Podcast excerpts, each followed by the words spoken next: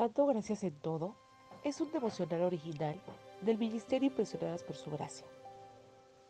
Este es un devocional para dar gracias a nuestro Dios Altísimo por todo lo maravilloso que ha hecho en nuestras vidas. Hoy es el día 14 de este devocional. Acompáñanos y juntas estudiaremos la palabra de Dios para cultivar una gratitud intencional en nuestros corazones. Así que recibiendo nosotros un reino inconmovible, tengamos gratitud y mediante ella sirvamos a Dios, agradándole con temor y reverencia. Hebreos 12:28. Día 14. Demostrando gratitud por medio del servicio. ¿Estaremos teniendo gratitud para con el Señor por lo que Él ha hecho en nuestra vida? ¿Estamos haciendo realmente las cosas como para Él? Dios nos ha dado libertad, salvación, perdón, entre otros muchos regalos. Y todo ha sido por su maravillosa gracia, no porque seamos dignos, sino porque Él así lo ha querido. La mayoría de nosotros estamos más que agradecidos con Dios por haber cambiado nuestra vida.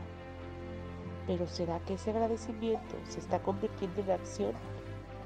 Demostrar gratitud no es solo decir gracias a quienes nos rodean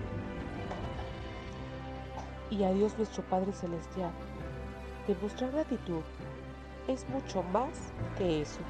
De hecho, una de las formas en que reflejamos nuestra gratitud a Dios y a los demás es mediante el servicio. Con esto no me refiero solamente al servicio en tu iglesia local.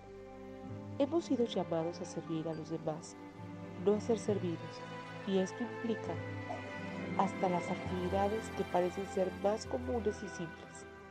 Por ejemplo, si eres madre, una de las formas en las que sirves es en atender a tu familia y tu hogar. Si eres estudiante, una de las formas en que puedes servir a los demás es ayudar a, a uno de tus compañeros.